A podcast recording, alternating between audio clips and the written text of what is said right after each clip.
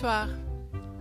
On est très heureux de la part du Dialogue franco-russe de vous accueillir ici dans cette magnifique salle du Centre spirituel et culturel orthodoxe russe et on remercie M. Kadyshev, je le cherche dans la salle, voilà, il est là, euh, pour nous avoir permis euh, de nous réunir aujourd'hui dans le cadre de notre 15e anniversaire. Donc, euh, nous célébrons cette année 15e anniversaire du dialogue franco-russe. Euh, avant de présenter euh, nos chers euh, amis aujourd'hui, je voulais juste, je voudrais vous inviter à nous joindre en tant que membre du dialogue franco-russe. Nous sommes ouverts à tout le monde. Vous pouvez nous suivre.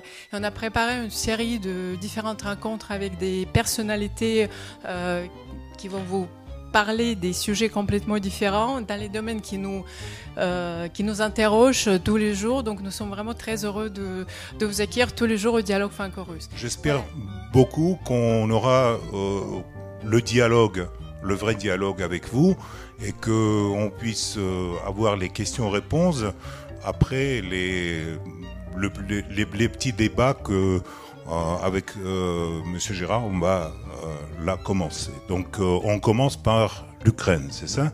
On commence par l'Ukraine. Voilà, donc c'est à vous.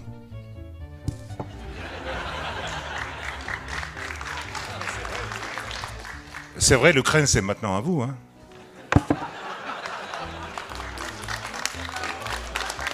Alors, euh, donc je ne sais pas, je, je, je, ne sais pas euh, si l'Ukraine est vraiment à nous. Alors moi je considère, mais maintenant c'est à vous qui aurez la parole, que euh, l'intervention russe dans le Donbass, une région qui est beaucoup moins stratégique, la, Crimée c'est Sébastopol, c'est évidemment stratégique, c'est un port stratégique pour la Russie. La Russie ne pouvait pas se permettre que ce port tombe dans les mains de l'OTAN. Euh, en revanche, je trouve que le Donbass, personnellement, est une erreur stratégique parce que euh, c'est une région sans grand intérêt. Malheureusement, les Européens, euh, les Européens d'aujourd'hui, les politiciens qui prennent des décisions aujourd'hui, euh, ils n'avaient pas dans la tête la complexité du pays tel qu'il était l'Ukraine. Je parle souvent avec mes collègues parlementaires européens qui disent bah, il a toujours été indépendant, l'Ukraine. Eh ben non.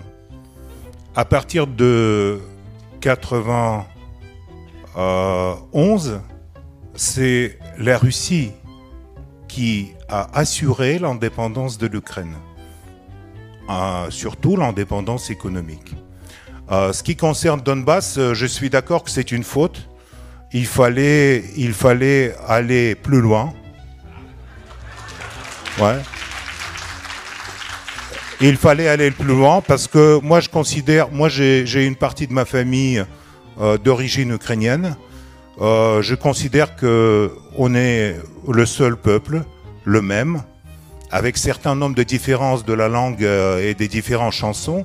Mais je vous assure que beaucoup de gens, surtout les jeunes en Russie, veulent vivre dans un pays contemporain, moderne et souverain.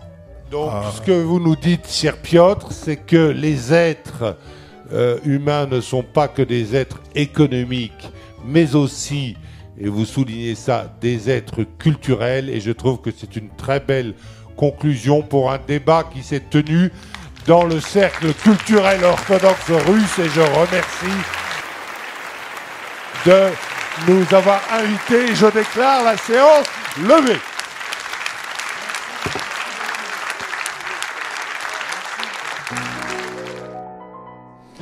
Bah, moi, je trouve que, euh, et du côté russe et du côté français, les coprésidents, ils font tout leur possible pour que l'association euh, organise plus des euh, choses intéressantes à Paris. Irène Dubois, qui s'en occupe, est une personne très énergique et très efficace. Et j'espère qu'on aura encore plus d'occasions de se voir euh, avec l'association de dialogue franco-russe et on aura encore plus euh, des choses à faire ensemble pour la compréhension entre la France et la Russie.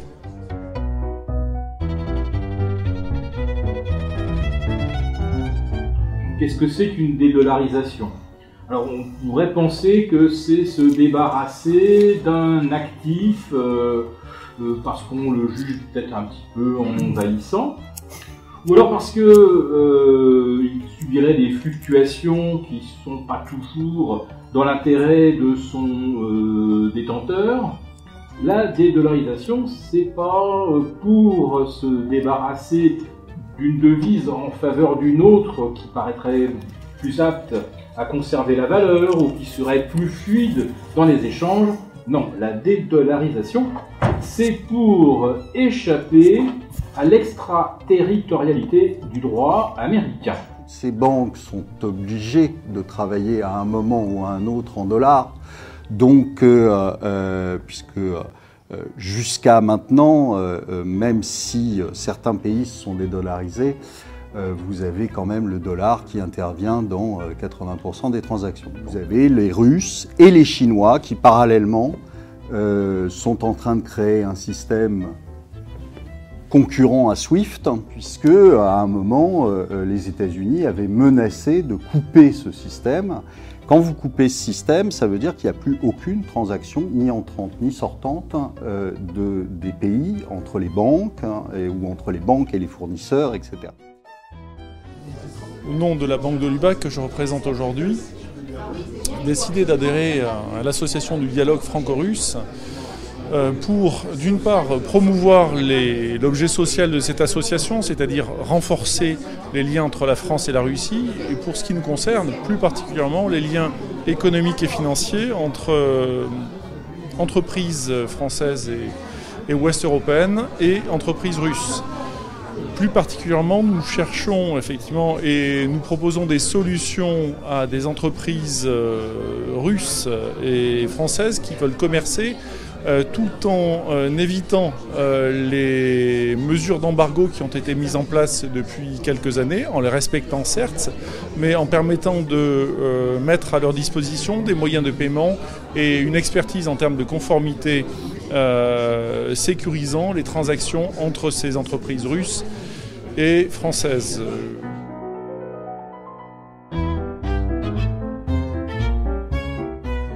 Je vais en effet parler de multilatéralisme avec la vision euh, iranienne. En 10 minutes, je vais essayer de faire de mon mieux. Euh, regardez, le fait est que, que l'on veuille ou pas, euh, depuis une trentaine, quarantaine d'années, hein, depuis la Révolution, l'Iran se veut être le porte-étendard du multilatéralisme. Et en plus à cela, d'après la vision un peu iranienne, on a affaire aujourd'hui à des défis qui sont des défis globaux. Lorsque vous avez le problème du radicalisme, et dans notre région, on sait ce que cela signifie. Lorsque vous avez le problème de l'extrémisme et du terrorisme, et ça, je pense que tout Iranien est bien placé pour savoir les dégâts que cela peut faire. Lorsque vous avez le problématique du climat, et je pense que la France est bien placée pour savoir euh, le problématique climatique, euh, et en même temps le problème de l'immigration, la solution, d'après la vision iranienne, ne peut venir que d'une coopération entre des puissances moyennes ou des puissances émergentes. Autrement dit, une coopération entre des pays tels que la Russie, des pays certes tels que la Chine, des pays tels que l'Iran, des pays tels que l'Inde, le Brésil, la Turquie. Bon, la dernière Assemblée des Nations Unies euh, a montré combien euh, ce multilatéralisme était en danger. Je dirais même qu'il est en miettes. Il est en miettes, mais ça ne date pas d'aujourd'hui. La déstabilisation active du Moyen-Orient, au nom de la démocratie, de la nécessité de protéger les populations civiles. Le résultat, c'est quand même un chaos très peu constructif et très très sanglant pour les populations civiles. Comment engager la Chine? Parce que, euh, en réalité, euh, euh, le multilatéralisme, la Chine a toujours mimé, ou en tout cas indiqué qu'elle euh, en était tout à fait partisane. Euh, quand on était à peine un petit peu plus jeune, euh, Pierre connaît ça et moi, nous passions devant Tiananmen et on pouvait lire cette fameuse phrase qui nous amusait beaucoup, nous avons des amis partout dans le monde. Donc c'est pratiquement la définition du multilatéralisme, ou en tout cas du multilatéralisme à la chinoise. Alors pour revenir sur le concept du multilatéralisme, si vous voulez, moi il y a des degrés de, conceptualisation que j'arrive pas à maîtriser. Donc le multilatéralisme, ça ne se construit que sur des structures régionales de sécurité. Sinon, si on fait du multilatéralisme où on va avoir à négocier le Kosovo d'un côté, les États-Unis de l'autre, ou l'Irak, euh, ou l'Afghanistan d'un côté, ou les talibans d'un côté, les États-Unis, on ne sera pas dans du multilatéralisme. Il faut donc construire des structures de sécurité collective, mais enfin, on ne peut pas donner de leçons au reste de la planète, puisque quand on voit dans quel état est l'Europe de la défense, c'est vrai qu'on a de quoi s'inquiéter sur le multilatéralisme vu par nous. Voilà au-delà de la géographie du multilatéralisme, il faut penser la nouvelle sociologie de ce multilatéralisme.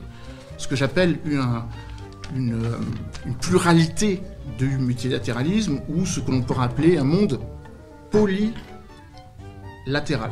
Que je voudrais dire en propos liminaire, c'est que parfois le multilatéralisme euh, se décline en écho avec l'interventionnisme. Un rapport d'un think tank de l'université Brown, l'Institut Watson, évoque le fait que depuis l'interventionnisme américain de 2001, c'est près de 500 000 personnes qui sont mortes à travers les implications, Alias a évoqué, 18 années de présence en Afghanistan, avec évidemment beaucoup de victimes civiles. On a évidemment besoin d'une association franco-russe.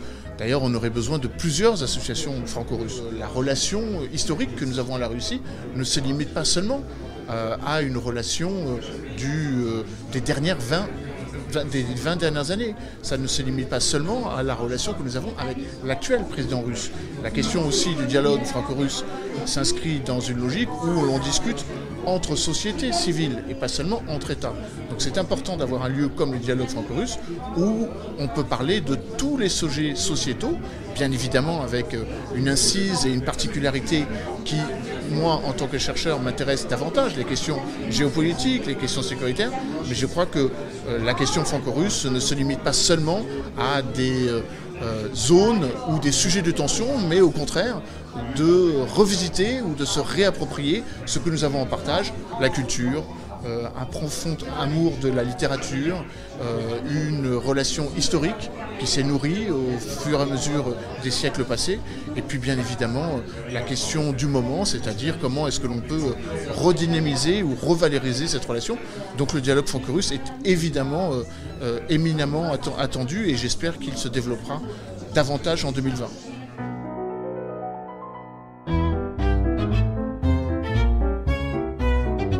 Né en Bosnie-Herzégovine, en ex-Yougoslavie, étiez un Serbe de Bosnie et avez été naturalisé français il y a une vingtaine d'années. Vous êtes aujourd'hui l'invité de Dialogue franco-russe. Est-ce que vous vous sentez plus latin ou slave aujourd'hui? Slave. Slave. Euh, le paradoxe euh, euh, de notre vie, c'est aujourd'hui vous étiez de, de, de, anniversaire de, début de, la Deuxième Guerre mondiale à Pologne. Il n'y a pas Russe, il n'y a pas Serbe, il y a les Allemands et Croates. Oui. Ça, c'est pas acceptable historiquement, mais c'était euh, notre réalité. Alors, justement, il y a 20 ans, c'était la guerre du Kosovo, 1999. Quel regard portez-vous dessus 20 ans après? Guerre à Kosovo, c'est la fin, c'est le début de géopolitique des euh, États-Unis pour installer militairement euh, euh, à Kosovo l'OTAN. L'OTAN. Ça a été à l'époque assez chaud, notamment avec des Russes qui étaient arrivés en Yougoslavie. Quel est le poids aujourd'hui de l'influence russe dans les Balkans? Je pense que c'est symbolique, c'est pas très très pratique. Il n'y a pas, euh, il y a connexion, mais le régime à Belgrade, c'était un régime qui joue euh, avec les Américains, avec euh, les Français, avec les Allemands, avec les Russes. Mais je pense qu'aujourd'hui, il y a besoin pour, pour faire un focus russe ou américain. Il n'y a pas possibilité pour jouer Tito aujourd'hui, je pense, je crois. Et aujourd'hui, je pense que le président de Serbie, il joue euh, comme ci, comme ça, là-bas, ici, mais je ne suis pas sûr que, que la fin de ce jeu, euh, on va avoir comme quelque chose de très positif. On va parler du monde slave. Si j'étais lui, je vais je vais aller à Moscou, je vais ouvrir la, la carte, je, je vais dire, euh, Monsieur le Président, nous sommes avec vous.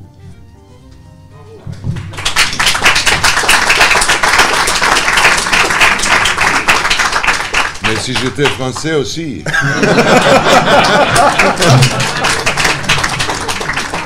Alors justement, on va parler de la Russie et de l'Occident, du monde slave et du monde occidental. Comment est-ce que vous C'est la même culture. Oui.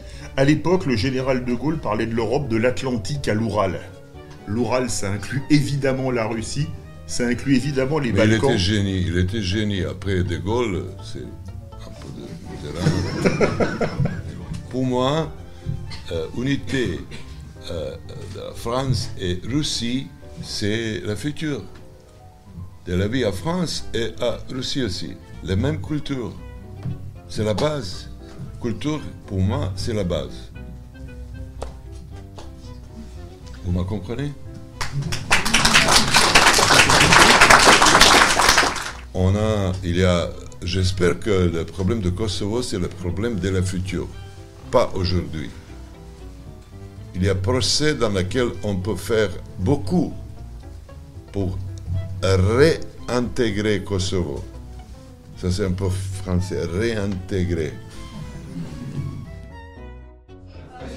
Ben, le but de notre association, c'est de favoriser en réalité la compréhension entre euh, à la fois euh, ceux qui s'intéressent à la Russie et, la France.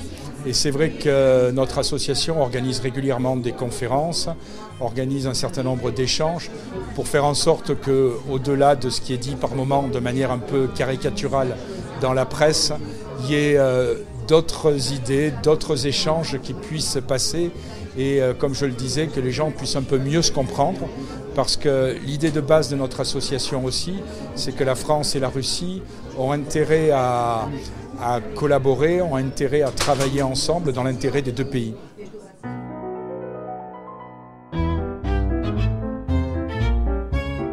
Нам, во-первых, э, для нас большая честь и очень приятно быть э, сегодня здесь, в культурном центре, в рамках русских сезонов. Et en automne de cette année, euh, nous allons vous euh, montrer un autre projet, qui- car ça sera, c'est là que va commencer les, vont commencer les saisons russes en France. заключалась в том, что э, ну, с кем еще, как не с Францией, э, мы имеем невероятные культурные пересечения, в том числе в смысле поэзии и музыки. Et l'idée vient du fait que euh, si on doit choisir un pays, en tant que russe, ça sera bien avec la France que nous avons le plus de liens euh, culturels et artistiques, notamment dans le domaine de la littérature et de la musique.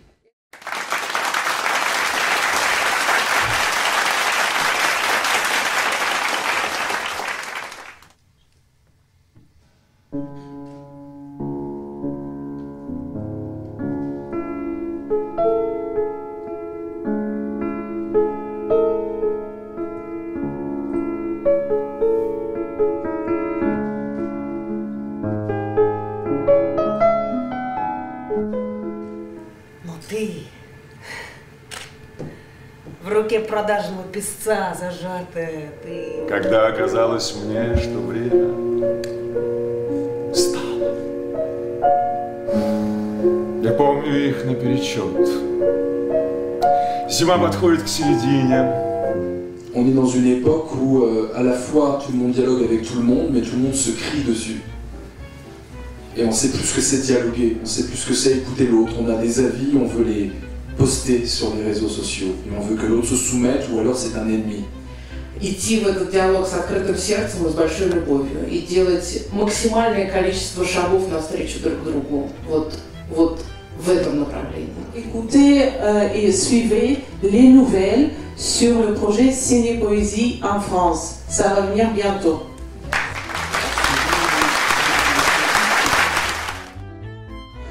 Oui, alors le dialogue franco-russe euh, a été créé euh, en 2004, euh, à l'époque par le président Poutine et le, président Chirac. Et l'idée était de mettre en contact les sociétés civiles, c'est-à-dire, bien sûr, en dehors du dialogue politique entre les gouvernements, qui fonctionne et qui est tout à fait important, qui est capital, il faut aussi que euh, les gens qui euh, ont des activités, qui ont des responsabilités dans la société civile, puissent dialoguer entre eux, les Français et les Russes. Bon, en ce qui concerne euh, les activités du dialogue franco-russe, je pense que toute association qui a comme but la promotion des relations entre nos deux pays a sa place dans ce système des relations. Et nous avons évidemment euh, des relations de longue date avec euh, le dialogue euh, franco-russe. Euh, ces activités nous paraissent extrêmement utiles et importantes. Я уверен, что вот те изменения сегодняшние, которые происходят между президентом э, сегодняшним Франции Макроном и нашим президентом, это результат работы в том числе нашей ассоциации. Поэтому я очень благодарен э, и россиянам, те, кто к нам приезжают на эти встречи. Это и политические деятели видные, это и э, знаменитые артисты. Э, Я благодарен э, французам, которые приходят на эти встречи, особенно то, что приходит молодежь, э, за этот диалог, диалог, за наши взаимоотношения, за то, что наши страны с каждым днем э, становятся э, ближе друг к другу. И события э, развиваются таким образом, что я очень э, надеюсь и уверен, что наши отношения между Россией и Францией будут самыми лучшими отношениями между Россией и европейской страной. Je crois que le, dialogue franco-russe joue, en France un rôle tout à fait euh, particulier parmi toutes les organisations, les mouvements qui euh, travaillent pour un dialogue, un rapprochement entre la France et, et la Russie. Mais surtout, je crois que la, valeur particulière du, du dialogue franco-russe, c'est d'être là, quel que soit l'état de la relation bilatérale. C'est-à-dire, nous avons connu des moments difficiles dans la relation franco-russe, et heureusement aujourd'hui, il semble bien que nous sommes euh, dans un nouveau départ. C'est important d'être là et en même temps le dialogue franco-russe il est ouvert à toute coopération euh, avec tous ceux qui euh, effectivement veulent une meilleure connaissance mutuelle parce que le vrai problème c'est que et c'est vrai particulièrement en France nous ne connaissons pas la Russie comme les Russes connaissent la France et nous avons ici à Paris en France avec nos amis nos collègues russes du dialogue à faire un énorme travail pour que les gens se parlent.